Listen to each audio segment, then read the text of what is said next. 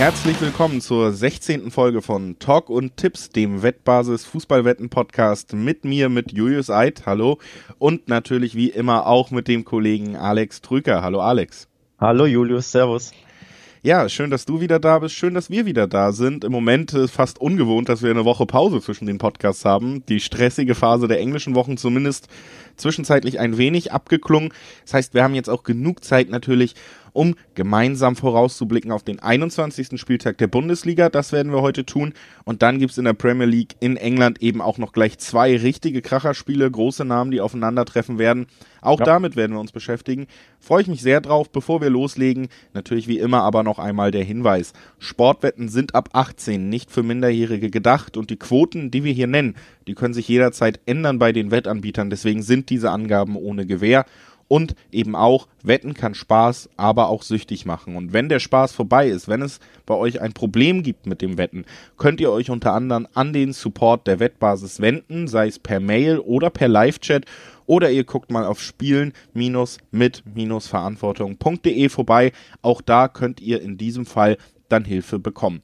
Das vorweg. Und jetzt würde ich sagen, Alex, äh, lassen wir uns nicht mehr lange bitten, sondern tun, äh, tun es wie immer und starten direkt in den Bundesligaspieltag. Das ist der 21. an diesem Wochenende. Das erste Spiel, was wir sehen werden, ist äh, ja direkt eins, wo jemand aus der oberen Tabellenregion eingreifen wird. Die Leipziger müssen ran gegen Augsburg. Augsburg eines der formschwächsten Teams der Liga. Deswegen starten wir wahrscheinlich auch mit einem Spiel, wo wir uns zumindest, was den Favoriten angeht, einig sein werden. Wie blickst du auf das Duell?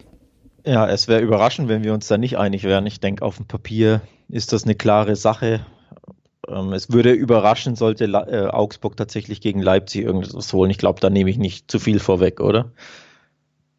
Nee, also das glaube ich tatsächlich auch, dass wir da äh, die Rollen klar verteilt haben. Tabellarisch sowieso auch. Leipzig Zweiter, Augsburg äh, auf Platz 13. Aber sehr spannend eben auch zu sehen, die Augsburger sind ja eigentlich ganz gut reingekommen in die Saison, hatten unter anderem direkt einen ziemlichen, ja, souveränen Sieg sogar gegen Borussia Dortmund. Da hat sich ja erst im Laufe der Saison rausgestellt, dass sie nicht die einzigen bleiben werden, die das so schaffen werden.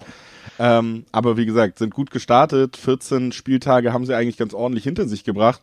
Und jetzt haben sie aber in den letzten sechs Spieltagen fünfmal verloren und quasi ihre Niederlagenausbeute direkt verdoppelt in sechs Spielen. Also da sieht man auch einfach ganz deutlich nochmal, die Ligaform der Augsburger ist wirklich nicht gut.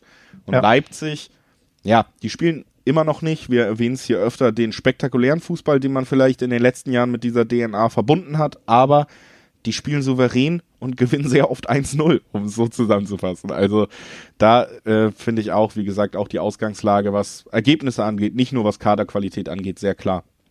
Ja, die die Augsburger müssen einfach aufpassen, dass sie bedingt durch die schlechte Form und die schlechten Ergebnisse nicht komplett in den Abstiegskampf verrutschen.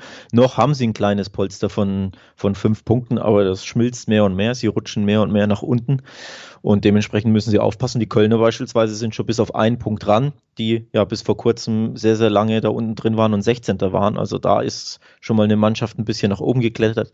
Die Hertha ist natürlich auch unten drin, aber da musst du irgendwie damit rechnen, dass die demnächst da unten rausklettern oder zumindest ihre ja, Ergebnisse stabilisieren werden. Von daher kann es für Augsburg tatsächlich nochmal eng werden in den nächsten Wochen.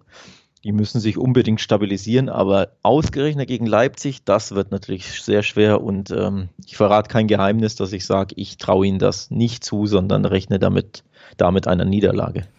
Ja, ich finde auch ähm, bei Augsburg, du hast Hertha angesprochen, natürlich, dass die einzige Mannschaft, die in den letzten Spielen genauso schlecht unterwegs ist, was Ergebnisse angeht, äh, wie eben die Augsburger. Da siehst du dann natürlich auch, es gibt nicht viele Mannschaften, die weniger Punkte holen. Und bis auf den Tabellenletzten im Moment, also die Schalker, ist ja tatsächlich auch so, dass da unten irgendwie so ein bisschen Bewegung herrscht. Bielefeld sammelt mal Punkte, Köln gewinnt das Derby, völlig ja. überraschend. Ja. Ähm, auch Mainz äh, konnte jetzt immer mal wieder Lucky Punches mindestens setzen. Vielleicht ist es sogar mehr, werden wir natürlich auch noch drüber sprechen heute, aber haben einen schönen Sieg gegen Union Berlin jetzt auch wieder eingeheimst. Also auch die größeren Mannschaften tabellarisch gesehen machen den Mainzern unter Bus Svensson nicht mehr so Angst. Da ist der Druck natürlich auf Augsburg. Leipzig selber, ja, die sind in einer komfortablen Position, glaube ich, was den Kampf um die Champions League angeht. Da sind sie mein Favorit Nummer eins in diesem Jahr hinter den Bayern der Meisterschaftskampf, wie gesagt, der wirkt so langsam schon entschieden. Da brauchen wir, glaube ich, jetzt auch nicht mehr künstlich die Stimmung pushen unbedingt, außer da passieren jetzt unvorhergesehene Sachen. Aber was die Teams dann von zwei bis vier in der Tabelle angeht, da sind sie, glaube ich, die konstantesten, die gleichzeitig auch die ja. meiste Qualität mitbringen. An die direkte Konkurrenz jetzt in der Tabelle Wolfsburg-Frankfurt, da hast du eher das Gefühl, da ist auch die Form so gut, das macht gerade viel aus und das kann schneller kippen als die Qualität, die Leipzig hat. Ne?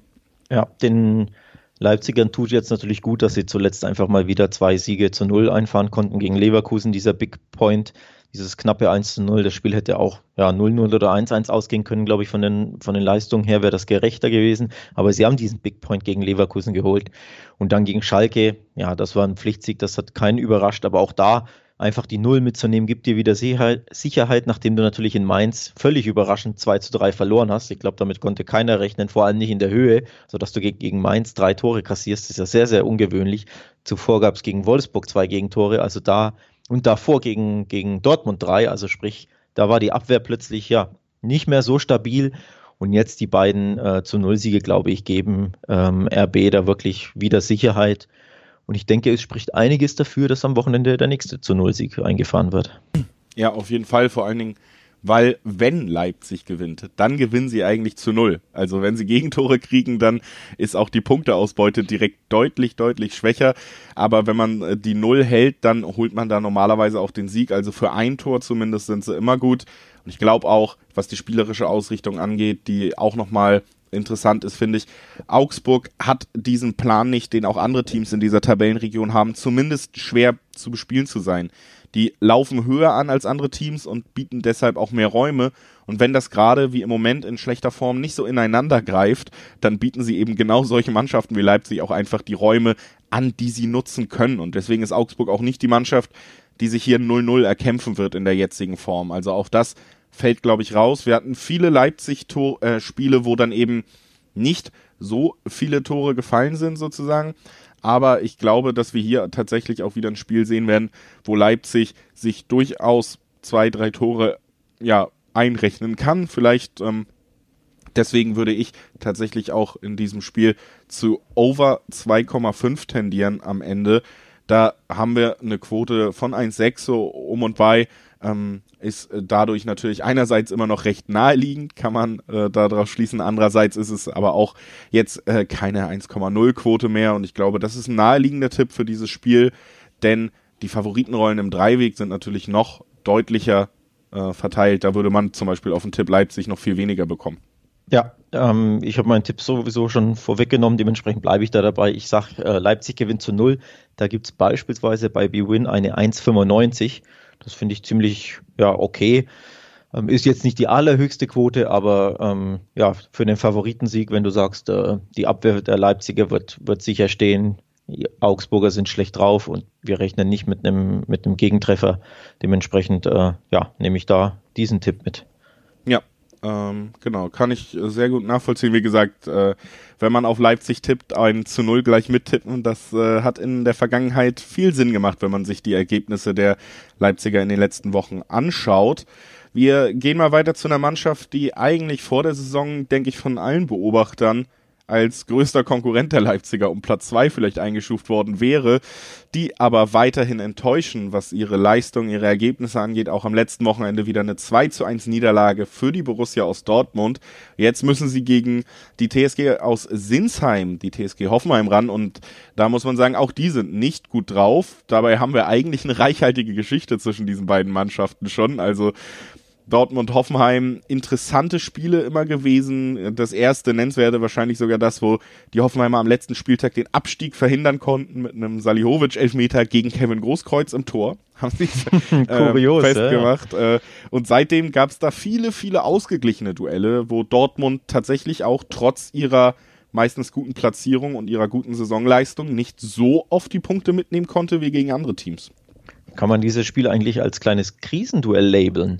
Ähm, also auf die Dortmunder trifft es natürlich zu, bei den Hoffenheimern, ja, zwei Spiele in Folge verloren, aber davon davor zwei gewonnen. Die sind halt einfach immer wieder auf dem Rollercoaster unterwegs. Also von daher, bei denen passt das nicht so. Ich glaube, bei, bei der Borussia kann man schon sagen, die sind definitiv in der Krise. Die brauchen unbedingt einen Sieg, aber ja, treffen jetzt auf einen Gegner, der ungeliebt ist, vielleicht sogar verhasst ist, vor allem natürlich äh, unter den Fans, der aber ein ziemlich schwerer Gegner für die, für die Borussia ist, wie die Gesamtbilanz zeigt. Von 25 Spielen gegen die TSG, du hast es angedeutet, konnte der BVB nur neun gewinnen bei neun Remis und sieben Siegen Hoffenheims. Also die Gesamtbilanz in der Bundesliga ist erstaunlich ausgeglichen. Hat man so, glaube ich, gar nicht auf dem Schirm, aber der BVB tut sich wirklich immer wieder schwer gegen Hoffenheim.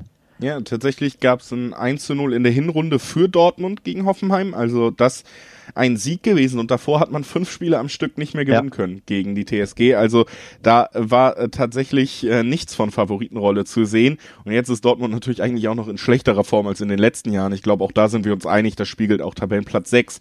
Das spiegeln die Ergebnisse wieder. Das 2 zu 1 gegen Freiburg am letzten Wochenende habe ich auch angesprochen. Also da läuft natürlich bei weitem nicht alles rund und äh, ich würde gerne auch nochmal einhaken bei Rollercoaster TSG hast du angesprochen. Da finde ich nämlich sehr spannend drei der letzten sieben Spiele hat man die Null gehalten. Und in den anderen vier Spielen dieser sieben Spiele hat man mindestens drei Gegentore bekommen. Also verrückt, oder? Komplettes Entweder-Oder. Du ja. hast einerseits das Gefühl, Mensch, drei Spiele die Null gehalten. Das ist ja wirklich eine sehr gute Statistik für ein Team, was im Moment sogar auf Tabellenplatz 12 steht. Aber ein bisschen später gibt's dann mindestens die drei Gegentore jedes Mal, wo du dann das Gefühl hast, Mensch, das sind ja, ja die schlechtesten Abwehrstatistiken der Liga und so ist es tatsächlich auch fast. Nur Schalke und Mainz haben mehr Tore kassiert. Ja, das zeigt wieder auf, wie unberechenbar die TSG ist, wie einfach sehr, sehr schwer zu prognostizieren sie sind und wie unglaublich launisch. Wir sprechen es ja jede Woche an. Das ist für mich ja die launischste Mannschaft der Liga. Da kannst du im Endeffekt eine Münze werfen und dann kannst du entweder 3-0 sagen oder, oder 0-3 und beides ist sehr, sehr wahrscheinlich. Also TSG ist, ich verstehe das nicht, warum man da nicht halbwegs Konstanz in seine Leistung bekommt. Ähm, ja, wird der Kollege Hoeneß, der Trainer der TSG, auch bis heute nicht wirklich wissen. Denn okay, in München kannst du mal 3-1 verlieren, äh, 4-1 verlieren, aber jetzt gegen Frankfurt wieder 1 äh, zu 3 zu Hause.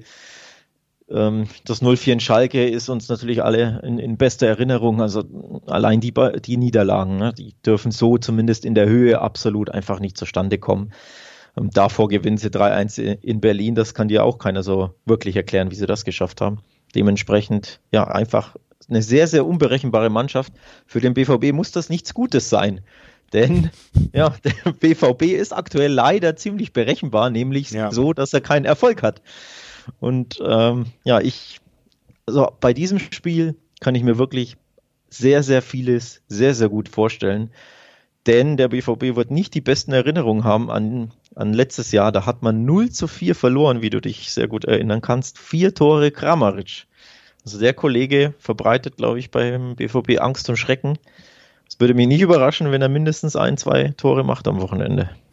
Ja, Gut, also ist natürlich wirklich im Moment die Frage, wer verbreitet beim BVB nicht Angst und Schrecken. Also ja. das geht, glaube ich, schon bei der Leistung der eigenen Spieler los, was man da äh, teilweise sich angucken musste in den letzten Wochen.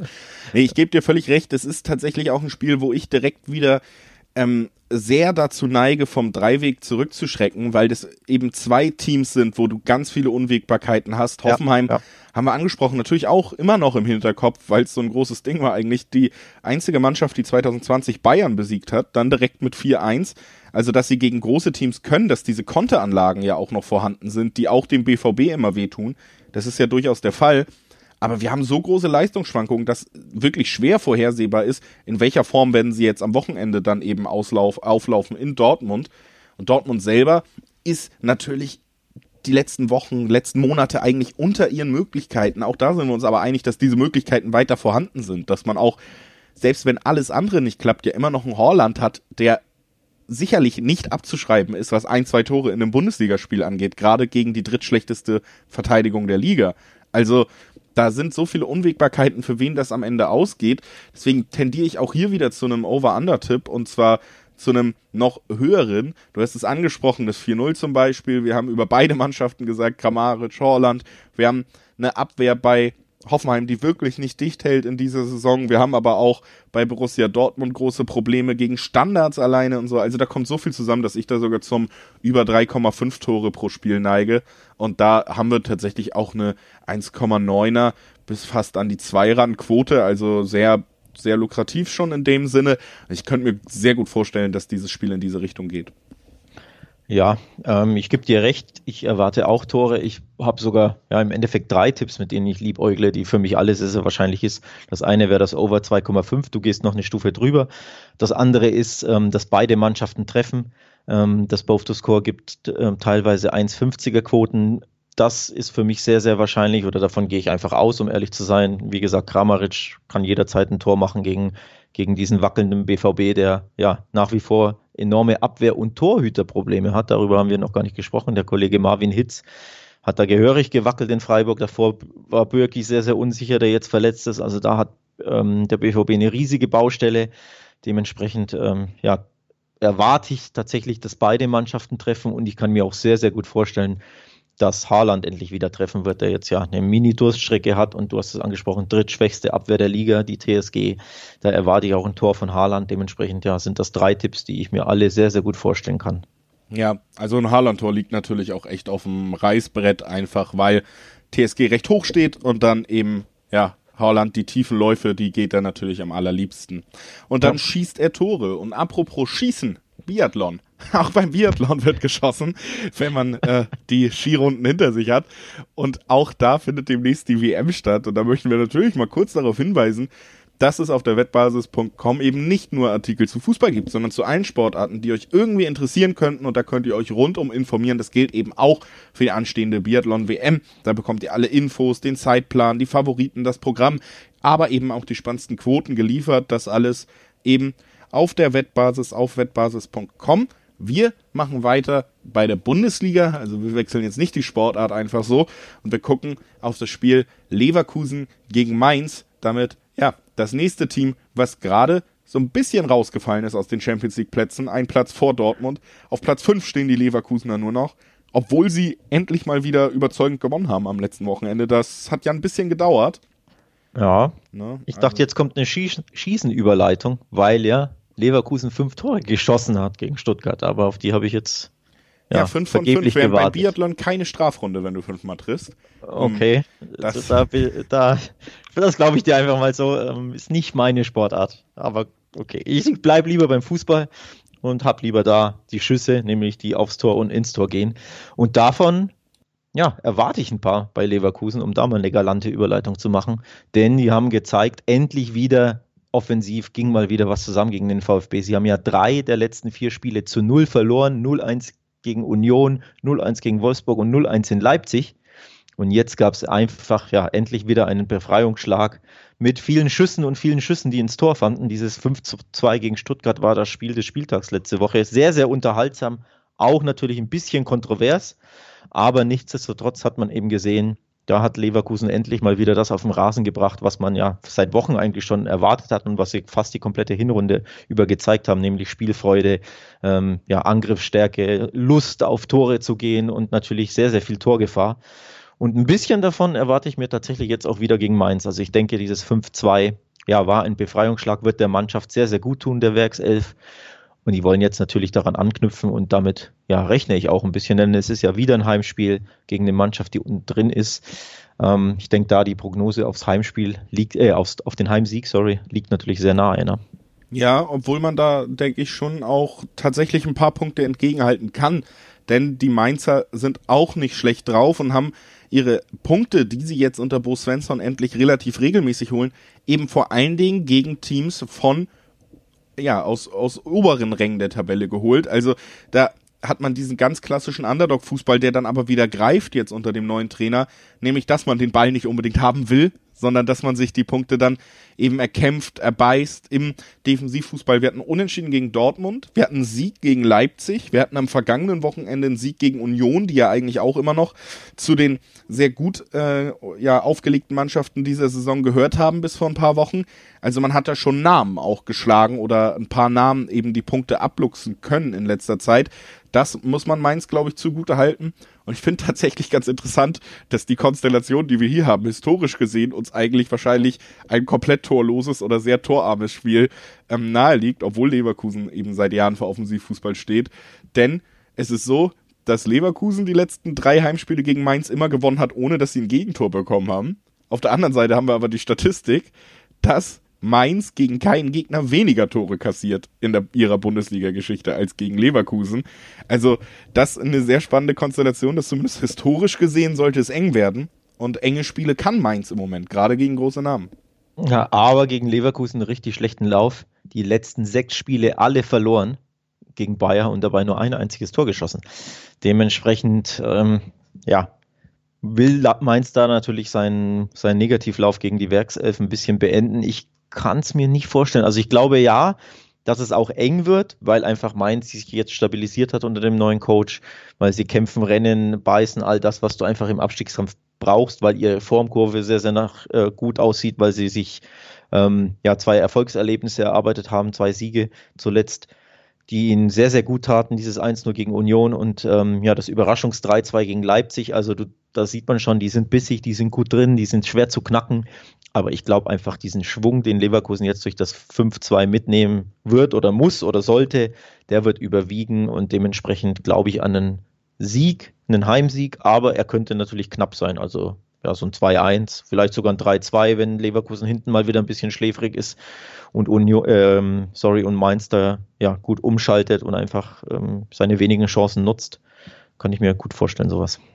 Im Kern dieser Ergebnisse, die du da genannt hast, steckt tatsächlich auch schon mein Tipp für dieses Spiel mit drin. Ich glaube auch, dass beide Teams ein Tor erzielen werden. Also, dass sich, dass es knapp wird, eben zwischen diesen beiden Mannschaften auch durchaus darin niederschlagen wird, dass Leverkusen nicht ohne Gegentor bleiben wird, auch wenn sie im Dreiweg natürlich Favoriten sind. Und für beide Teams treffen bekommen wir auch hier wieder eine 1-7er Quote geliefert. Also, das ist ja auch jetzt äh, nicht mehr die schlechteste Wahl, gerade wenn die Favoritenrolle eigentlich so klar verteilt ist zwischen dem fünften und dem siebzehnten der Tabelle. Tipp auf Leverkusen würde zum Beispiel ne, im Dreiweg zumindest eine deutlich geringere Quote nochmal bedeuten. Deswegen mein Tipp hier, beide Teams treffen. Macht Sinn, weil Leverkusen in den letzten acht Spielen immer mindestens ein Gegentor kassiert hat. Also die Null haben sie acht Spiele lang einfach nicht mehr gehalten. Dementsprechend ja, liegt der Tipp einfach sehr, sehr nahe. Ne? Das äh, denke ich auch. Äh, lass uns einfach direkt weitergehen, würde ich sagen. Wir kommen zum Gegner der Mainzer vom vergangenen Wochenende, die eben gegen die Mainzer verloren haben, immer noch ein bisschen überraschend, aber so oft wie wir überrascht waren, dass man über Union Berlin sprechen musste mit, es geht um die Champions League, so schnell ging es jetzt doch irgendwie wieder abwärts. Wir sprechen jetzt über den Tabellen 9. Union Berlin gegen den Tabellen 18. gegen Schalke und ja, da sieht man schon, Union Berlin hat auch in den letzten Wochen tatsächlich ordentlich ja, fallen lassen dann. Ja, nur noch Rang 9 klingt natürlich nicht so schön, aber aus Unioner Sicht ist das ja, ja wunderbare Gefilde, wo sie, ich glaube, das würden sie trotzdem unterschreiben, auch wenn natürlich ähm, sie sehr, sehr viel Ho Höhenluft geschnuppert haben. Das war fast schon unglaublich, dass sie da teilweise Vierter, glaube ich, waren. Ähm, dementsprechend da ein bisschen abrutschen lassen, aber für Union ja immer noch immer noch eine tolle Sache, einfach in den Top Ten zu sein. Ähm, von daher glaube ich nicht, dass die darüber sehr, sehr traurig sein werden, wenn sie ja am Ende irgendwie 8., 9., 10. werden oder so. Ich denke, das wäre trotzdem eine, eine, herausragende Saison. Aber klar, eine Formdelle allemal, vier Spiele nicht gewonnen, davon nur ein Spiel Remis gespielt, ähm, in Mainz verloren, gegen Au in Augsburg verloren. Das sind ja schon zwei Mannschaften, wo man eher gedacht hätte, okay, da nehmen sie was mit. Ja, auch wir haben das ja, glaube ich, gedacht, nachdem ich ja gefühlt Wochen und Monate lang immer gegen Union getippt habe und sie immer gewonnen haben. Wenn ich dann mal auf sie tippe, dann läuft es plötzlich nicht mehr so gut. Also offenbar liegt es an mir. habe ich so das Gefühl. Ja, jetzt gegen Schalke im Endeffekt gleiche Konstellation oder ähnliche Konstellation. Sie sind natürlich wieder Favorit, aber große Stolpergefahr. Ja, würde ich auf jeden Fall äh, von der Gesamteinschätzung genau so teilen. Ich finde auch äh, interessant noch, du hast die letzten vier Spiele angesprochen, der Unioner, dass sie da zweimal nicht mal das Tor des, Gegner, des Gegners getroffen haben, denn das haben sie in den ersten 16 Spieltagen immer geschafft. Also die Offensivpower der, der Unioner, die war ja eigentlich auch so das Mitspannendste. Ne? Du hast erst gedacht, gut, okay, liegt vielleicht daran, dass sie Max Kruse geholt haben, der fällt jetzt immer noch aus und das konnten sie eigentlich so gut kompensieren und jetzt sind wir an dem Punkt in der Saison, wo ja die Euphorie vielleicht nicht mehr so trägt und vielleicht auch die Gegner tatsächlich langsam das neue Union Berlin wieder ernst nehmen und entschlüsselt haben und wo man sich offensiv das erste Mal in dieser Saison auch richtig schwer tut. Denn wie gesagt, äh, die erste Hälfte der Saison mit den 16 Spieltagen, da hatte man die Probleme nicht. Da hat man jedes Mal mindestens ein Tor erzielt. Jetzt geht's gegen die Schalker. Ja, das ist der Kampf ums nackte Überleben. Ähm, du kannst die sportliche Situation Schalkes, finde ich, ja, du brauchst schon ein Wunder, um überhaupt über den Klassenerhalt noch zu sprechen. Die Tabelle ist da deutlich. Sie haben acht Punkte und brauchen neun bis zum Relegationsplatz. Sie müssten über ihre Ausbeute verdoppeln, um überhaupt das rettende Ufer in Anführungszeichen, nämlich Relegationsplatz zu erreichen. Das ist eine wahnsinnig schwere Aufgabe, vor der sie jetzt stehen in den letzten 14 Spieltagen.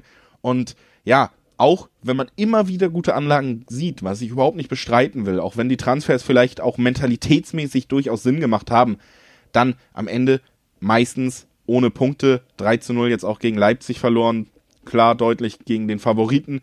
Und es gibt leider keine Spiele mehr, wo man von Bonuspunkten spricht. Eigentlich müssen sie gewinnen, jeden Spieltag, um überhaupt noch zu hoffen.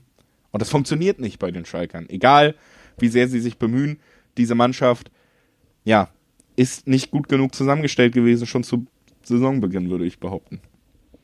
Ja, viel Wahres dabei. Im Endeffekt ähm, musst du jetzt, Achtung, 20 Euro ins Phrasenschwein über den Kampf zu, ins Spiel finden bei Union, denn ich glaube, man kann wirklich davon ausgehen, dass es kein sehr attraktives Spiel wird, wo sich beide einfach reinhauen und bekriegen werden und irgendwie im Mittelfeld ähm, ja, sich da in die Zweikämpfe hauen und dann musst du irgendwie hoffen, dass irgendwie einer mal reingeht und dann dass sich Union eher schwer tut, wenn sie beispielsweise den Ball haben und das Spiel machen müssen und Schalke vielleicht sich auf der Führung ein bisschen ja, ausruhen kann, beziehungsweise sich weiter zurückzieht. Das muss so irgendwie der, der Plan sein, dass du quasi ja, in Führung gehst und dann die, den Unionern den Ball überlässt. Denn andersrum wird es sehr schwer. Also wenn Union ja sein Spiel aufzieht, wie wenn ähm, bei den Spielen, als sie die, die, die Top-Favoriten ärgerten, beispielsweise den BVB oder, oder Leverkusen, da war es ja so, dass Union traf, die Favoriten mussten das Spiel machen und das liegt Union ja eher. Dementsprechend, ja, als Schalker musst du irgendwie hoffen, dass du eben nicht früh in Rückstand gerätst oder generell ja, in Rückstand gerätst, denn dann wird es sehr, sehr schwer. Wenn es aber lange irgendwie unentschieden steht oder falls Schalke irgendwie einen reinmurmelt, dann könnte ich mir tatsächlich sogar vorstellen, dass sie das irgendwie über die Zeit retten und einen Unentschieden oder sogar einen Auswärtssieg mitnehmen. Also sprich, es geht eher darum, wer trifft zuerst. Ich glaube, die Mannschaft, die zuerst trifft, die hat sehr, sehr gute Chancen, was mitzunehmen. Das glaube ich auch. Ähm, ich glaube auch, dass ich bei der jetzigen Form von Union und den Gegnern, gegen die sie unterliegen haben, unter anderem ja Mainz, auch durchaus dazu tendieren würde, dass die Schalker hier was mitnehmen können. Mein Problem ist so ein bisschen, wie auswegslos die Tabellensituation der Schalker ist und dass damit ja der Druck viel höher ist. Du kannst nicht hingehen und sagen, wir lassen dem Gegner den Ball. Du ein Unentschieden ja. ist für dich auch nicht ausreichend. Du brauchst diese Absolut. drei Punkte. Und das ist, glaube ich, ein großes Problem für die Schalker mittlerweile in solchen Spielen. Du kannst dich nicht mehr zurückziehen. Du kannst nicht nur hoffen, dass du einen Konter setzt. Du musst aktiv auf den Sieg gehen. Und mhm. das ist, glaube ich, was, was dieser Mannschaft immer noch schwerfällt, spielerisch. Und das, was sich am Ende auch recht. Und ja, da hat man sich selber tabellarisch über 20 Spieltage in eine Situation gebracht, die es jetzt noch viel, viel schwerer macht. Ich würde dir aber auch recht geben, wir haben hier kein Spiel, wo ich raufgucke und sage, ach so, die nächste Schalker Niederlage ist auf jeden Fall besiegelt. Ich äh, sehe da Potenzial, dass diese Mannschaften sich auf, ja, ja, sich zumindest, ähm, ja, bemerkenswert bekämpfen werden, um direkt mal eine Alliteration rauszuhauen, die ich mir eigentlich verkneifen wollte. Und ich gehe auch davon aus, dass es gesagt, wer das erste Tor schießt, der könnte vielleicht die Entscheidung machen, dass wir nicht besonders viele Tore sehen werden. Ja. Deswegen ja, wie so oft heute irgendwie, gucken wir direkt mal in die Over-Under-Spalten und sehen unter 2,5, hätten wir eine 1,9er Quote fast. Also da ist sogar die Quote recht lukrativ und zwei Tore dürfen fallen. Viel mehr erwarte ich wirklich nicht an diesem Samstag. Topspiel ist es übrigens. Ja. Muss ich, muss ich zustimmen. Möchte ich zwar nicht immer, aber in dem Fall liegt es nahe. Ähm, ich erwarte auch wie gesagt, nicht viele Tore. Die Mannschaft, die in Führung geht, ähm, ja, die hat sehr, sehr gute Chancen, weil einfach die andere Mannschaft mit dem Ball sich eher schwer tut, wie ich finde.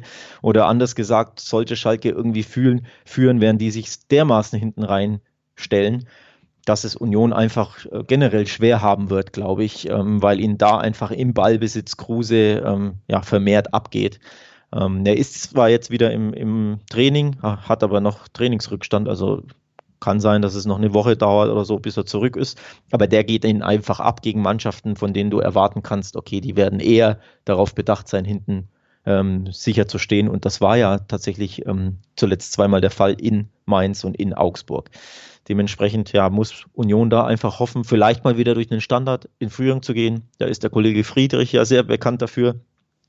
Ansonsten wird es, glaube ich, sehr, sehr unangenehm und sehr, sehr übersichtlich, was da die Tore anbelangt. Und von daher macht das, macht der Tipp Under 2-5 sehr, sehr viel Sinn, wie ich finde.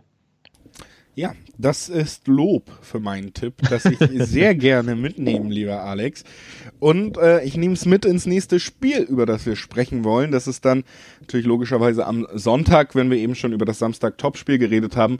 Und es ist so ein bisschen das Partyteam der Stunde weiterhin, über das wir sprechen wollen. Absolut. Die müssen jetzt aber ja auch gegen einen richtig euphorisierten Gegner irgendwie ran. Denn Frankfurt spielt gegen Köln Frankfurt gewinnt und gewinnt und steht auf einem Champions League Platz, aber Köln gewinnt auch das Derby, womit glaube ich sehr wenig Kölner sogar gerechnet haben. Also auch da sehr positive Gefühle, die in diesem Duell aufeinanderprallen werden. Ja, auch wir haben damit nicht gerechnet. Ähm, hätte ich nicht für möglich gehalten, muss ich ehrlich sagen. Im Endeffekt lag es nicht an uns, sondern es lag an Trainer Marco Rose, wie ich finde. Das kann man jetzt einfach so raushauen, denn er hat dermaßen viel rotiert, dass er sich fair rotiert hat, fand ich im Derby. Hat da zahlreiche Stammspieler auf der Bank gelassen, Benzebaini, glaube ich, Hofmann, ähm, Tyram, ich weiß gar nicht, wen noch alles. Ja, und hat seine Mannschaft ähm, damit, fand ich, destabilisiert. Und am Ende gab es eben ja, ein völlig überraschendes, äh, eine völlig überraschende Derby-Pleite. Ähm, ja, muss sich, müssen sich die Gladbacher selbst auf die Fahnen schreiben. Für Köln natürlich ja. eine, eine, tolle Sache, muss man auch sagen. Da 2 zu 1 ähm, bei der Borussia zu gewinnen, ähm, super Sache. Davor ein 3-1 gegen Bielefeld, das war ja auch schon ein Big Point. Das 2-1 auf Schalke war ein Big Point. Also die haben ja wirklich drei Big Points in den letzten vier Spielen gesammelt. Nur ein bisschen überschattet von diesem 0 3 in, in Hoffenheim. Aber ansonsten, ja, Köln, wie du schon sagst, absolut euphorisiert durch diese drei Siege. Ja, vor allen Dingen muss man auch einfach bei den Kölnern sagen, sie gewinnen halt die wichtigen Spiele. Ne? Das Bielefeld-Spiel ja. war vielleicht das bis jetzt wichtigste der Saison. Da hat man eben sogar sich die drei Punkte sichern können und dann kommt dazu so ein Bonuspunkt wie gegen eigentlich stark favorisierte Gladbacher.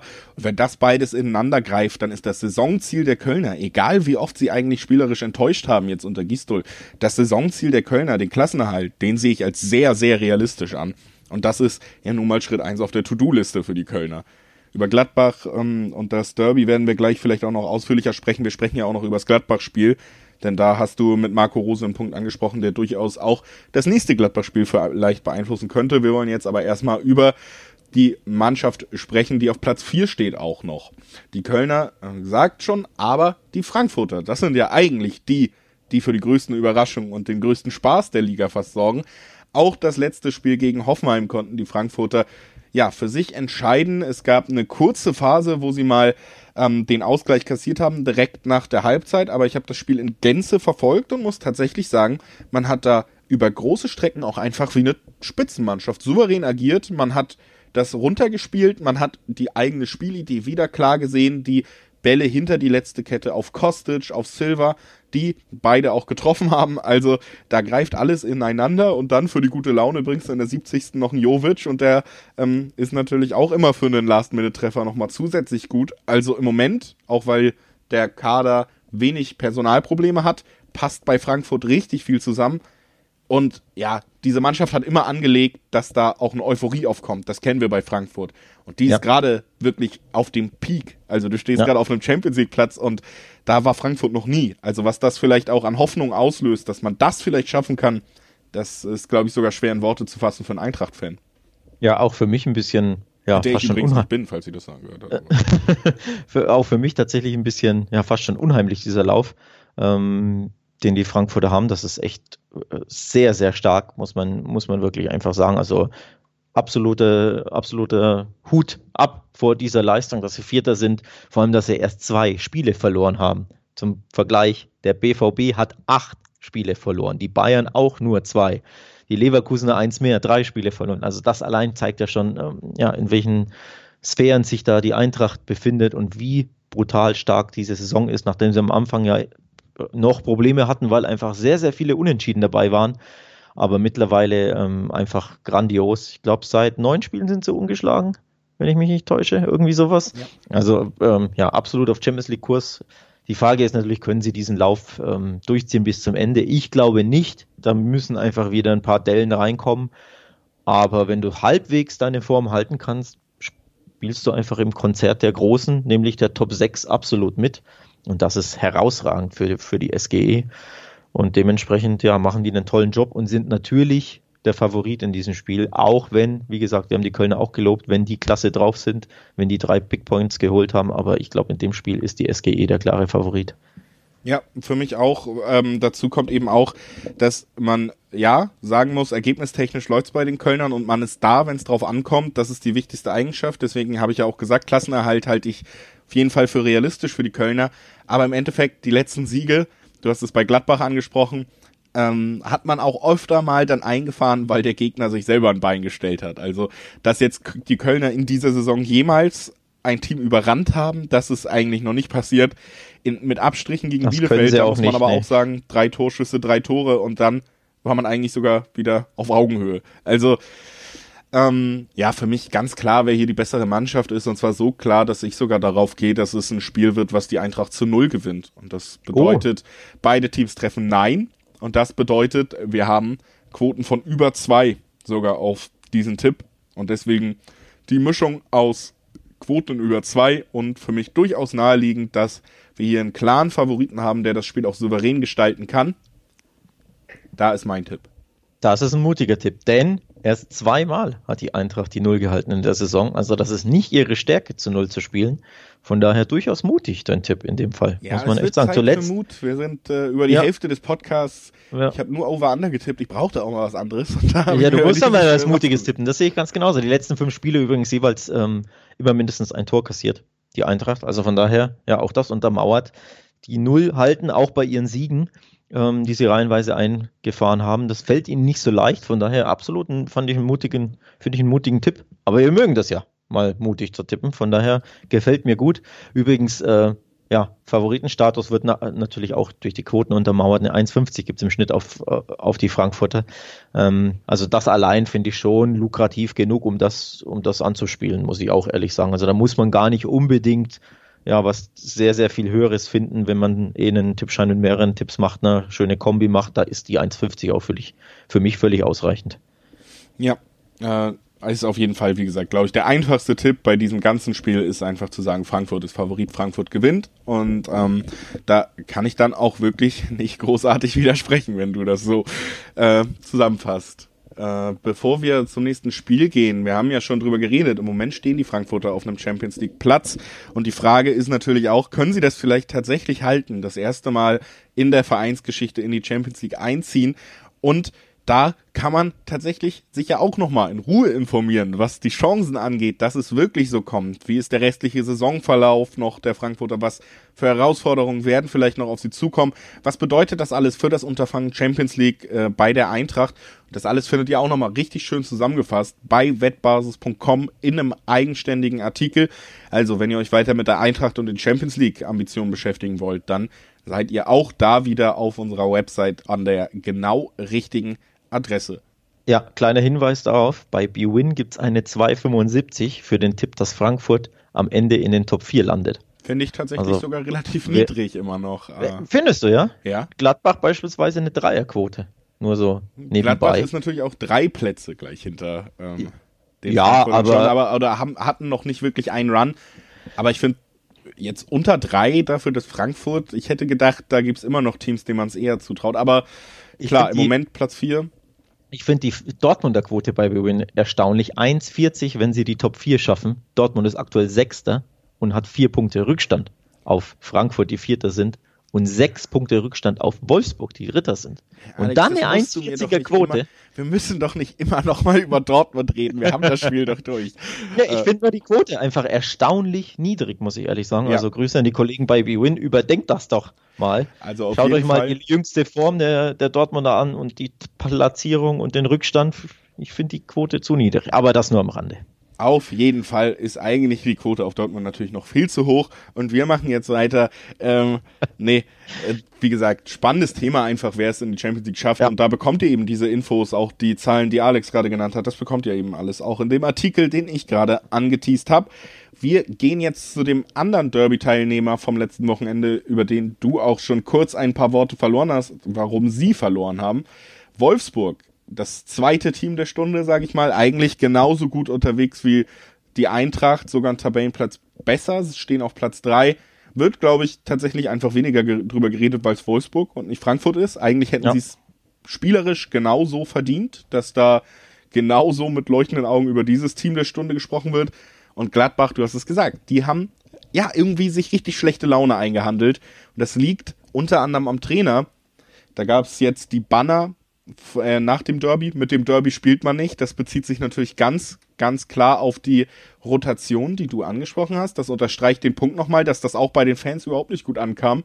Der zweite Punkt ist, dass wir hier vielleicht tatsächlich ein Lame Duck Phänomen so ein bisschen sehen, denn oh, oh, die oh, oh. Gerüchte um Marco Rose und Borussia Dortmund sind so laut und häufig und von ihm eben nicht klar dementiert, dass viele Fans auch da langsam auf ihren eigentlichen Erfolgstrainer ja nicht mehr so gut zu sprechen sind. Und die Stimmung, die gut sein könnte immer noch, man ist immer noch in der Champions League, das hat man erreicht, man hat immer noch Chancen, in die Top 4 einzudringen in der Liga. Die Stimmung, die sinkt bei den Gladbachern aufgrund von diesen äußeren Umständen. Ja, ich glaube, ähm, im Medienblätterwald rauscht es gewaltig, wann immer die Keywords Rose und BVB ähm, genannt werden. Also da gibt es wirklich einige Stimmen, die da sagen, da ist sehr, sehr viel dran und es ist sehr, sehr wahrscheinlich, dass es dazu kommt, auch wenn ja logischerweise noch nichts unterschrieben wurde oder noch ja kein, keine Zusage gibt. Aber da ist sehr, sehr viel dran. Er soll wirklich der Top-Kandidat sein und nicht abgeneigt sein, der Borussia äh, zur Borussia nach Dortmund zu gehen, von der Borussia aus, aus Mönchengladbach. Und wie du schon sagst, das herrscht, ähm, das lähmt irgendwo wahrscheinlich auch die Mannschaft oder vielleicht belastet sie diese, diese Unsicherheit. Die Fans sind nicht glücklich, dann rotierst du äh, im Derby unnötigerweise, wie ich finde, verlierst es auch noch, bist nur noch Siebter, wobei dein klares Ziel natürlich die Champions League ist oder mindestens, sage ich mal, Fünfter oder Sechster, bist also nur noch Siebter, rutscht aus den Top 6 raus. Also ja, die Stimmung ist aktuell nicht sonderlich gut in Gladbach das haben sie sich alles ein bisschen selbst zuzuschreiben, ne?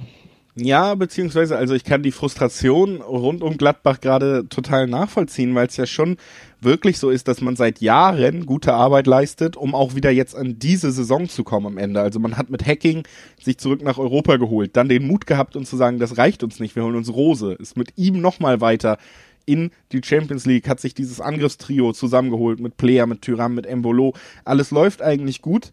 Und jetzt, wo der nächste Schritt oder zumindest Halten der Qualität angesagt ist, soll der Trainer gehen. Es wird über Neuhausabgang diskutiert. Da werden so viele Vereine genannt. An ähm, dem übrigens auch der BVB, auch der BVB ja. Soll. ja. Also Bayern könnte, und BVB, ne? Ja, könnte alles spannend werden, was da äh, im Sommer passiert und deswegen kann ich die Frustration aus Fansicht, sage ich mal, total nachvollziehen. Es ist natürlich eine andere Frage, ob sich die Profis in diese Frustration mit einschalten sollten oder ob man da nicht Profi genug sein sollte, das eben zu ignorieren oder einfach seine Leistung abzurufen. Und wenn sie das tun, das haben wir gegen Bayern gesehen, das haben wir gegen, gegen Borussia Dortmund gesehen, das haben wir gegen Leverkusen gesehen, dann können sie jede Mannschaft der Liga schlagen, die Gladbacher. Absolut. Mhm. Das gilt auch für sehr formstarke Wolfsburger. Für die gilt aber dasselbe auch natürlich andersrum. Also auch die sind super drauf und das nicht ohne Grund. Tabellenplatz 3, das nicht ohne Grund. Also für mich ist das von der Konstellation her tatsächlich auch einfach das Spitzenspiel des Spieltags, was wir hier jetzt und, in dieser Und ein absolutes Sechs-Punkte-Spiel für die Gladbacher, die als Tabellensiebter sechs Punkte hinter Wolfsburg sind. Also wenn du dieses Spiel verlierst, dann wird es richtig, richtig eng, weil eine Mannschaft ja fast, oder besser gesagt, die dritte Mannschaft fast schon enteilt ist. Ähm, also drei Plätze, ja, nicht vergeben, aber du hättest dann auf Bayern sowieso keine Chance. Leipzig ist, glaube ich, auch zu weit weg mit neun Punkten. Ich glaube nicht mehr, dass du die einholst. Und Wolfsburg wäre dann auch ähm, ja, neun Punkte weg. Also das wäre das wäre sehr, sehr schwer. Und äh, ja, ein sehr, sehr großer Tiefschlag für die Gladbacher, sollten die eben dieses Spiel äh, verlieren in Wolfsburg, was alles andere als unwahrscheinlich ist, denn der VfL ist brutal stark drauf. Vier Spiele in Folge gewonnen, alle 4 zu 0. Das ist eine Hausnummer. Diese Konstanz ist ich sag's, wie ich es finde, sehr, sehr außergewöhnlich. Damit hätte ich nicht gerechnet. Ja, du hast nur Mainz und nur Augsburg geschlagen und die Freiburger zu Hause, okay, die sind unbequemer, da kannst du auch mal gewinnen. Nichtsdestotrotz finde ich ähm, ja, diesen Lauf beeindruckend der Wolfsburger, die, die, die Stärke der Wolfsburger oder die Konstanz beeindruckend mit nur zwei Niederlagen in der gesamten Saison, nur 19 Gegentore, ähm, zweitbeste Abwehr hinter, hinter Leipzig. Also du siehst schon, Wolfsburg wird ein brutal schweres Spiel für die Borussia. Das auf jeden Fall. Und um das äh, historisch zu untermauern, auch nochmal tatsächlich hat Wolfsburg gegen keine andere Mannschaft mehr gewonnen als gegen die Gladbacher in ihrer Bundesliga-Geschichte. Also Stark. wir sprechen hier sogar historisch gesehen davon, dass diese 22 Siege, die Wolfsburg gegen Gladbach hingelegt hat, die tatsächlich historisch zum Lieblingsgegner der Wolfsburger machen. Das zur herausragenden Form der Wolfsburger plus ja den Querelen rund um Gladbach. Das ähm, ja unterstreicht für mich auch nochmal, dass der Tabellendritte hier als leichter Favorit reingeht. Und dann muss ich einfach sagen, okay, wir haben hier eigentlich im Dreiweg schon so spannende Quoten, egal in welche Richtung es geht. Mhm. Denn wir haben, und da sieht man natürlich, dass beiden Mannschaften was zugetraut wird, auf Gladbach zwei Achterquoten, auf Wolfsburg zwei Viererquoten. Also da ist in, im Dreiweg schon so viel drin. Und ich tendiere da eben auch zum Wolfsburger Sieg tatsächlich. Eine zwei Viererquote auf den Tabellen oh, dritten in einem Heimspiel. Wobei mutig weiß ich gar nicht. Ist ja. es mutig? Ich überlege, nicht, ich also wie gesagt, bin mir gerade selbst unsicher. Ja, wir haben ja selbst gesagt, Wolfsburg äh, super drauf, Gladbach hat Probleme ähm, hinter und vor den Kulissen, also auf dem Platz und dahinter. Von daher, ja, mu mutiger Tipp, aber auch naheliegend irgendwo. Quoten, ist, Quoten sind natürlich sehr, sehr lukrativ. Ich muss ehrlich sagen, ich bin nicht so mutig wie du diesmal.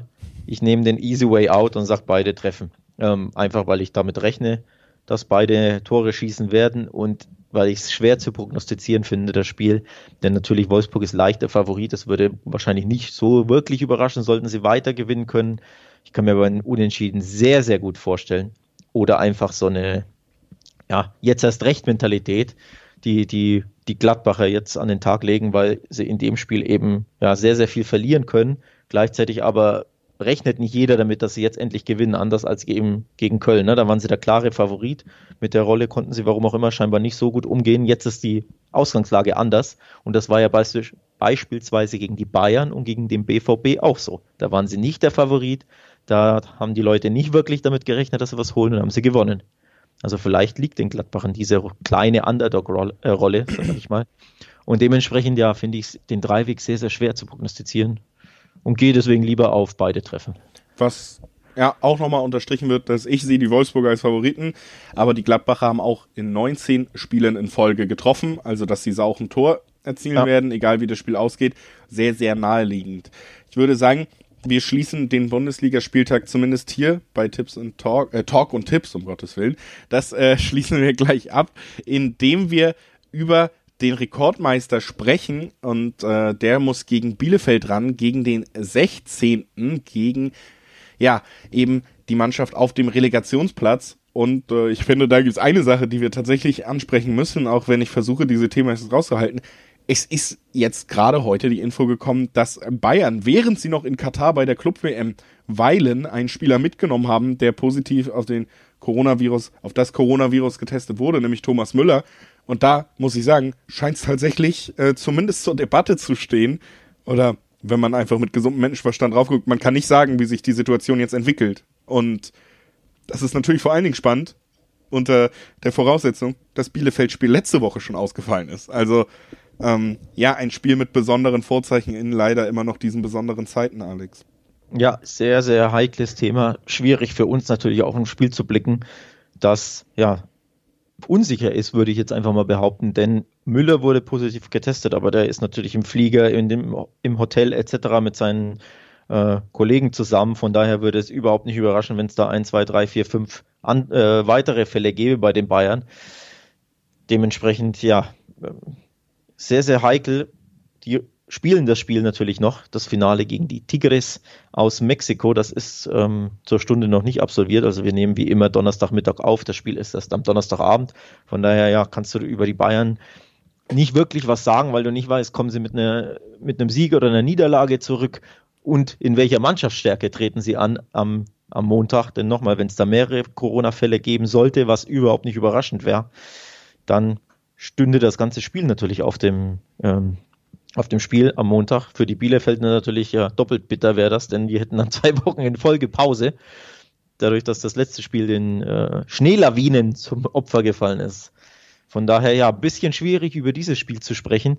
Wir wollen es trotzdem versuchen, weil ja einfach die Bayern beteiligt sind und weil es eine sehr spannende Konstellation ist, bedingt dadurch, dass eben die Bayern jetzt in Katar unterwegs sind und das ja natürlich trotzdem ja, Auswirkungen hat, denn kommst du euphorisiert zurück, wenn du gewinnst? Ja, aber du bist natürlich müde, du musst das Reisen antreten, du hast ja Probleme. Äh, Müller beispielsweise, Boateng ist abgereist aufgrund ähm, privater Umstände, die wir hier nicht näher thematisieren wollen. Also die Konstellation ist schwierig für die Bayern. Auf jeden Fall. Ich finde tatsächlich auch, das ist äh, so ein Punkt, den man bei dem Spiel einfach eben anmerken kann. Wir haben hier natürlich den klaren, klaren Underdog mit Bielefeld. Die hatten jetzt aber noch eine Woche länger Pause und dem entgegen steht eben ja, Bayern München, die, wenn das Spiel stattfinden wird, egal in welcher Form, eben erstens auf ihren besten Spieler oder zweitbesten Spieler, da müssen wir vielleicht diskutieren, wer Lewandowski und wer Müller ist in dieser Reihenfolge, verzichten müssen. Müller hat es äh, schon wieder geschafft jetzt. Zweistellig Tore und Torvorlagen, nach 20 Spieltagen übrigens. Also, Herausragend, ja. Äh, Scorerpunkte höher als Spiel, äh, Spiele in der Liga bis jetzt und eine herausragende Statistik. Und dazu kommt eben, ja, der wird fehlen und wir werden eine Mannschaft haben, die Querelen hatte. Ähm, egal, ob man es ernst nimmt oder nicht. Natürlich saßen die äh, eine Nacht lang auf dem Rollfeld. Es tut mir leid, dass ich so ein bisschen gehässig lache. Äh, aber sie sind spät nach Katar geflogen. Da gab es ja die Geschichte. Dann kommt dazu, dass man jetzt diese WM spielt, jetzt zusätzliche Positivfälle, Boateng auch abgereist. Also da sind wirklich sehr, sehr viele Punkte, die München, denke ich mal, angreifbar machen, plus eben die schöne Statistik, dass Bayern erst einmal in ihrer Bundesliga-Geschichte am Montag ran mussten und das Spiel haben sie verloren. Ja. Wenn man auf die Quoten blickt, trotzdem stand heute, wie gesagt, die Bayern der haushohe Favorit. Also im Dreiweg auf die Bayern zu tippen in einem Heimspiel ist selten lukrativ. In dem Fall, ja, so ja, die Quoten äh, wirklich überhaupt nicht anspielbar. So, so weit gehe ich jetzt einfach mal eine 1,10 oder 1,15 oder was da der Schnitt ist. Äh, es macht keinen Sinn, das anzuspielen, logischerweise. Die Frage ist natürlich, wie sehr können ausgeruhte äh, Bielefelder die müden Bayern nerven, stören oder vielleicht ihnen sogar Punkte abtrotzen. Ich würde sagen, das ist so die Überschrift unter, über diesem Spiel, oder? Ja, denke ich auch. Also das ist einfach die Frage, wie müde ist München, wie kann Bielefeld vielleicht auch von einer längeren Pause profitieren?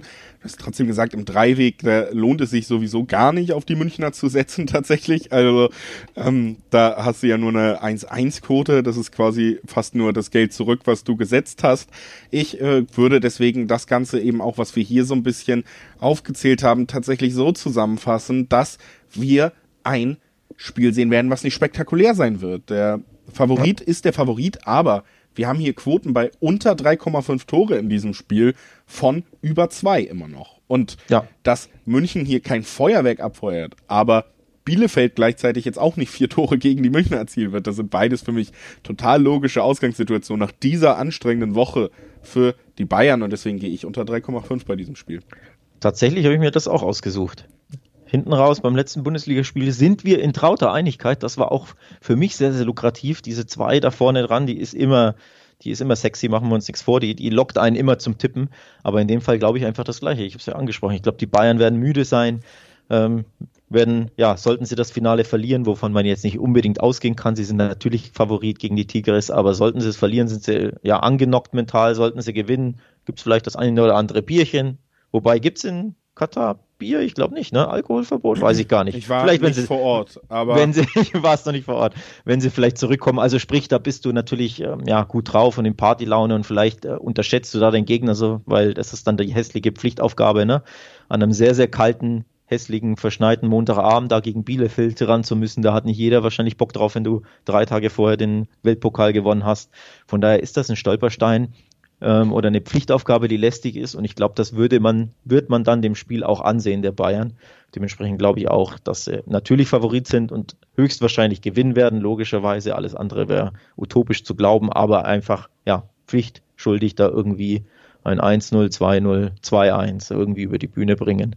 Dementsprechend Under 3-5 für mich ein sehr interessanter Tipp.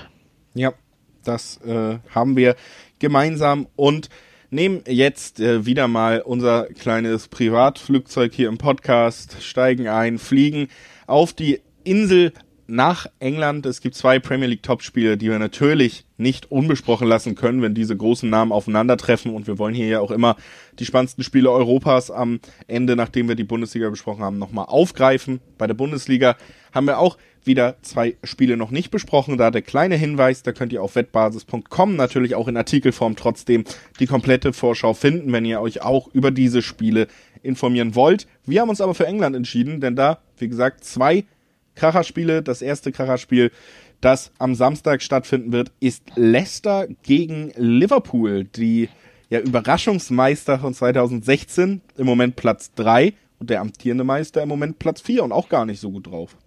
Ja, spannend wie immer in England. Sowieso jede Woche gibt es da, gibt's da Topspiele. Das ist ja ähm, im Endeffekt die, das Besondere an der Premier League. Die wollen das ja so, dass jede Woche ein Kracherspiel ist. Und dementsprechend kommen wir nicht drum herum, ständig nach England zu gucken. Das ist einfach immer wieder sehr, sehr knackig, was da los ist. Ähm, Habe ich Bock drauf, muss ich ehrlich sagen. Freut mich. Wird cool. Ja glaub, also ich, ich glaube auch, dass das ein spannendes Spiel werden kann. Vor allen Dingen, weil wir zwei Mannschaften haben, die, ja, wir haben jetzt am letzten Wochenende gesehen, wie Liverpool am Ende gegen City aussieht, die in herausragender ja. Form sind, die aber vor allen Dingen auch den Pragmatismus für sich entdeckt haben. Und das gilt unter anderem eben auch für Teams wie Tottenham unter Mourinho, logischerweise. Das gilt für Manchester United unter Solskjaer die ganze Zeit. Aber Liverpool und Leicester sind so zwei Teams, die haben noch nicht aufgegeben, dass sie offensiv spielen wollen, dass sie vielleicht nicht nur pragmatisch verteidigen wollen, um die Belastung ein bisschen zu senken in diesem Spielplan. Die haben noch Bock, ihre Offensivspielidee eigentlich umzusetzen. Deswegen sind sie, glaube ich, gerade auch nicht auf 1 und 2, sondern auf 3 und 4, weil das in dieser Saison vielleicht nicht die beste Idee ist. Aber es verspricht immer noch Räume für beide Teams und zwei Teams, die diese Räume auch nutzen können. Also bei Leicester war die Madison spielt seine oh. beste Saison in, äh, ja. in Blau bei Sehr den Foxes. Und Liverpool, ja, muss man sagen, jetzt gegen City, das kann man vielleicht gar nicht mehr in diese schlechte Form so richtig ankreiden. Ich finde, man hat lange gut mitgehalten, hatte teilweise sogar die Spielhoheit, aber Manchester City ist gerade das beste Team Europas und äh, hat dann am Ende ja auch von zwei krassen Torwartfehlern pro, ähm, wirklich ja, ja. stark profitiert. Also da hätte man mit einem Unentschieden lange haushalten können, was auch verdient gewesen wäre, aber dann ist eben das Spiel gekippt nächster Tiefschlag, aber ich finde nicht, dass Liverpool jetzt sich wahnsinnig schlecht präsentiert hat am letzten Spieltag eigentlich. Ich finde aber bei diesen Torwartfehlern hast du die Fragilität der Mannschaft ähm, gesehen und vor allem der, des, des Gemütszustands der Mannschaft.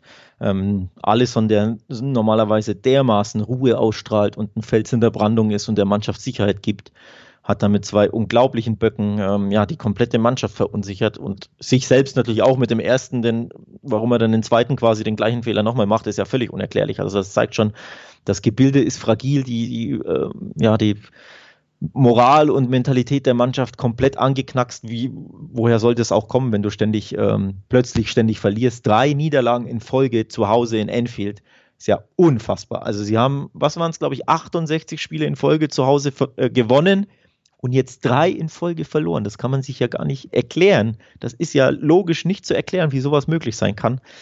Ähm, dementsprechend hast du da aber ja bei den Torwartfehlern schon gemerkt, da ist einfach was zu Bruch gegangen, ähm, fand ich aktuell. Und jetzt natürlich ja. das nächste Topspiel vor der Brust macht es natürlich nicht leichter in Leicester. So angeschlagen wie der LFC ist, puh, das wird richtig knackig du hast halt keine Selbstverständlichkeit, ne? Dieser Lauf, dieses Selbstbewusstsein, dieses wir gewinnen dieses Spiel, egal was passiert, was man in der letzten Saison, in der vorletzten Saison ausgestrahlt hat, das ist einfach total angekratzt durch die Leistung bis jetzt in dieser Saison. Ähm, dazu kommt, dass wir auch jetzt natürlich im Vorfeld dieses Spiels eine wirklich, finde ich, ganz, ganz schlimme Geschichte äh, um Jürgen Klopp und äh, seine äh, Familiensituation auch noch hatten. Also auch da kommt natürlich dazu, dass da wieder so ein Nebenschauplatz war, ähm, der einfach, ich, also finde ich ganz, eine ganz schlimme Geschichte, die sich da äh, eben abgespielt hat, wo wir jetzt auch nicht weiter drauf eingehen wollen, aber ähm, die Stimmung ist halt einfach nicht gut, vieles äh, passt nicht. Und das kommt dann alles so ein bisschen zusammen und resultiert eben im Moment in dieser Saison und eben auch vielleicht dann darin, dass man ein Spiel, wo man gut mithalten kann, durch Fehler verliert, wo man im letzten Jahr durch Fehler der anderen, durch hohen Druck, durch individuelle Klasse eigentlich vielleicht sogar die drei Punkte geholt hätte. So schnell kann das dann eben in diesen Nuancen kippen. Gebe ich dir völlig recht. Leicester sogar vor äh, Liverpool in der Tabelle. Wie gesagt, Spieler in guter Form. Brandon Rogers unterstreicht, dass er ein sehr guter Trainer ist und einen sehr guten Job macht. Ja. Und ähm, das alles führt dazu, dass ich mal wieder heute, es tut mir ja auch leid, bei Over Under bin und da einfach mal gesehen habe, okay, wir haben bei über 3,5 Tore eine Quote von 2,6 und das finde ich sehr lukrativ dafür, dass wir hier zwei Teams haben, die gerne schnell nach vorne spielen und die in ihrer Spielanlage gerade dem Gegner auch immer Räume lassen werden. Und deswegen sage ich mal, über drei Tore, ein 2-2 hier, ein 3-1, das ist alles für mich sehr, sehr wahrscheinlich. Deutlich wahrscheinlicher als 2,6. Da würde ich sagen, da haben sie ein bisschen überbewertet bei den Quoten, deswegen gehe ich dahin. Findest du, ja? ja? Okay. Also Leicester grundsätzlich jetzt auch sind Dritter, herausragende Saison, Saison erneut, ähm, liegen drei Punkte vor Liverpool, also das allein ist schon erstaunlich, aber so super drauf sind sie zuletzt nicht nur eins der letzten ähm, vier Ligaspiele gewonnen, da waren Unentschieden gegen die Wolves dabei, da waren Unentschieden gegen Everton dabei, natürlich schwere Gegner. Ähm, da waren 1-3 gegen Leeds United dabei, das haben sie zu Hause verloren. Auch die sind natürlich sehr, sehr unbequem. Ein ähm, bisschen stilistisch vielleicht immer mal wieder ähnlich mit Liverpool, zumindest was das hohe Pressing anbelangt, ähm, was so grundsätzliche Ideen im Spiel gegen den Ball anbelangt. Aber du hast gesehen, also Liverpool, äh, Leicester ist verwundbar grundsätzlich. Dementsprechend ähm, ist da was drin für Liverpool. Die Frage ist natürlich, ja, wie sehr kriegen sie ihr Spiel auf den Rasen und ihre Sorgen quasi hinten angestellt? Also wie, mit wie viel Selbstbewusstsein und Selbstvertrauen und ähm, Automatismen können sie da herangehen an die ganze Sache? Das ist aktuell einfach sehr, sehr schwer zu prognostizieren, weil sie so fragil sind, die Reds. Von daher finde ich dieses Spiel sehr, sehr schwer zu prognostizieren. Das verdeutlichen auch die Quoten. Leicester hat eine 3,50 im Schnitt. Das ist sehr, sehr erstaunlich hoch für den Drittplatzierten in einem Heimspiel. Ähm, von daher, das zeigt schon auf, auch die Wettanbieter wissen nicht so richtig, wohin mit diesem Spiel, glaube ich. Ähm, wirklich Favorit ist Liverpool nicht, auch wenn die Quoten natürlich für sie sprechen. Aber so wirklich traue ich mich nicht auf Klopps Mannschaft zu setzen, weil sie zu fragil waren. Dementsprechend, ähm, ja, beide spricht so ein bisschen für mich für ein trautes Unentschieden. Denn verlieren darfst du als Liverpool das Spiel natürlich keinesfalls, sonst bist du sechs Punkte hinter Leicester. Ich glaube, du kannst dich ja von dem, vom Meistertitel jetzt eh schon verabschieden durch das 1-4 gegen City. Wenn du jetzt noch in Leicester verlierst, sechs Punkte hinter, hinter Platz drei dann, das wäre sehr, sehr krass.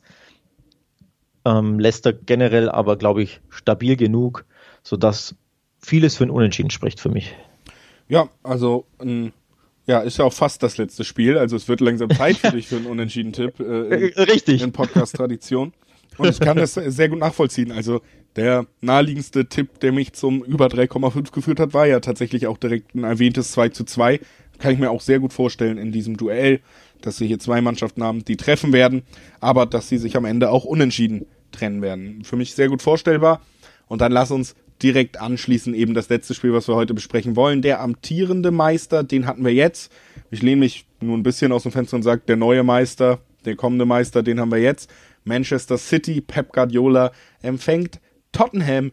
Also, wir haben wieder das große Trainerduell, über das ja gerne viel erzählt wird. Guardiola gegen Mourinho. Auch hier, wie letzte Woche, obwohl es Liverpool war, jetzt, obwohl es Tottenham, obwohl es Mourinho ist, klare Favoritenrolle, weil es kein besseres Team im Moment gibt als City. Deswegen musste ich auch meinen Unentschieden-Tipp im vorletzten Spiel abgeben, denn im letzten glaube ich nicht an das Remis. Im letzten Spiel City gegen Tottenham ähm, in unserem Podcast gibt es, glaube ich, eine klare Tendenz. Das zeigen auch die Quoten auf. 1,30 im Schnitt gibt es nur auf City. Das allein spricht eine klare Sprache. Auch eine klare Sprache, die Forms, äh, Formen beider Mannschaften. Tottenham zuletzt vier der letzten fünf Pflichtspiele verloren. Nur gegen West Brom zu Hause haben sie 2-0 gewonnen am letzten Wochenende gestern beispielsweise in einem chaotischen, unterhaltsam verrückten Fußballspiel im, im FA Cup 4 zu 5 nach Verlängerung beim FC Everton ausgeschieden. Eine Mourinho-Mannschaft, die fünf Gegentore kassiert. Das ist ja auch schon sehr, sehr kurios. Die bekommen die Abwehr überhaupt nicht stabilisiert und ja, sind für vieles gut, für kuriose, verrückte ähm, Ergebnisse, aber aktuell eben nicht für stabile äh, Ergebnisse in Form von Siegen. Und genau das Gegenteil ist Man City, die einfach, ja, wie eine Dampfwalze aktuell wieder über ihre Gegner äh, wegrollen. Was waren es? 16 äh, Siege in Folge, glaube ich, gefeiert. Irgendwie sowas haben sie einen Rekord gebrochen durch den FA Cup-Sieg. Also absolut, absolut erstaunlich, wie stark City ist und dementsprechend ja, spricht da vieles für den Heimsieg. Ja, also was man herausstellen muss, ist, wenn beide jetzt in Normalform wären, dann wäre das eine ganz andere Geschichte. Denn wir haben, zumindest ja auch die Gewissheit hier wieder, seit Mourinho die Spurs übernommen hat, gab es zwei Aufeinandertreffen mit Guardiola, mit City. Beide hat Mourinho gewinnen können. Also, um das auch nochmal natürlich reinzubringen, die neueste Statistik mit seinem neuen Verein ist nicht schlecht für Mourinho gegen City und vor allen Dingen, was eben auch recht spannend ist, ist ja immer so ein Vergleich der Spielausrichtung und dieser ja, pragmatische Stil, der tat City gerade in dem letzten Jahr immer wieder weh, weil City es so selten hinbekommen hat, effektiv zu spielen. Aber diese Vorzeichen haben sich jetzt halt gedreht und wir sprechen nicht über ein Spiel City in Normalform gegen Tottenham in Normalform, alles ist möglich.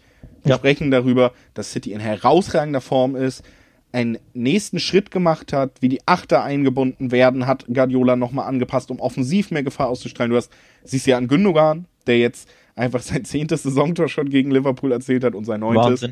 Ähm, der herausragend drauf ist. Du hast da eine stabile Defensive, das war auch oft das Problem. Und bei Tottenham hast du eigentlich einen Abfall der Form seit, seit Wochen, dass es eben nicht mehr so gut läuft wie zu Beginn der Saison. Und Form plus Klasse sorgt hier eben dafür, oh, dass City schön. der klare Favorit ist. Die Erfolgsformel. Die Form Erfolgsformel, genau. Form Gefällt mir gut. plus Klasse. Ähm, so steht es in meinem letzten Zeugnis. Nein. Ähm, oh Gott, ja, aber wie gesagt, ich glaube, da ist es relativ deutlich für mich einfach. Und da ja. deswegen, es ist ein Topspiel.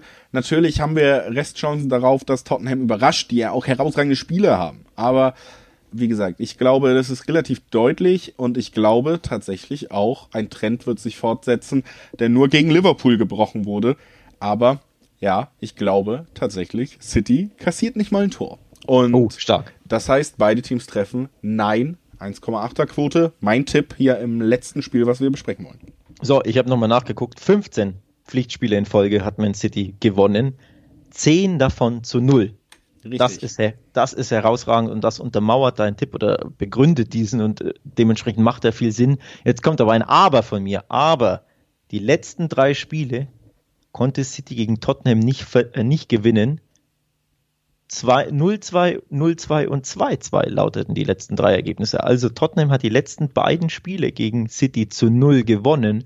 Das ist ja auch ein bisschen kurios, denn Mourinho hat da beide Male Pep einfach ja, ein Schnippchen geschlagen, hat sich hinten reingestellt, hat gemauert, hat Pep ausgekontert oder Man City in dem Fall ausgekontert und hat zweimal zu null gewonnen gegen diese Dampfwalze City. Der letzte Sieg war beispielsweise im November, gar nicht so lang her, also am neunten Spieltag, im, im Hinspiel, sag ich mal, haben sie gewonnen. Dementsprechend, ja, das äh, zeigt schon auf, Tottenham hat das gewisse etwas oder Mourinho hat den, äh, den taktischen Plan, City zu nerven, beziehungsweise City sogar zu schlagen, grundsätzlich. Dementsprechend unterschätzen sollte mal ein, eine Mourinho-Mannschaft gegen eine Pep-Mannschaft nie. Nichtsdestotrotz gebe ich dir vollkommen recht. Die Form beider Teams spricht eindeutig für den City-Sieg. Und da mich die Quote nicht so reizt, diese 1,30 und da zuletzt Tottenham die Abwehr überhaupt nicht in den Griff bekommt, tippe ich sogar auf einen Handicap von Manchester City. Oh, also ja. Ja das äh, wäre natürlich auch ein Tipp, der näher rückt, wenn sie kein eigenes Tor kassieren. Also äh, greifen korrekt, ja. unsere Tipps vielleicht dann doch am ja. Ende auch wieder, auch wenn es ja. nicht dieselben sind, zum Ende dieses Podcasts ineinander. Zwei Topspiele in England, die beiden Überraschungsmannschaften der Bundesliga marschieren weiter mit Wolfsburg und Frankfurt. Vieles anderes Spannende äh, hatten wir alles hier zu besprechen bei Talk und Tipps, dem Wettbasis Fußballwetten Podcast. Wir freuen uns, dass ihr wie immer eingeschaltet habt und wir freuen uns noch mehr, wenn ihr es auch weiterhin tut. Und damit möchte ich mich ins Wochenende verabschieden von euch und auch von Alex. Tschüss. Ciao.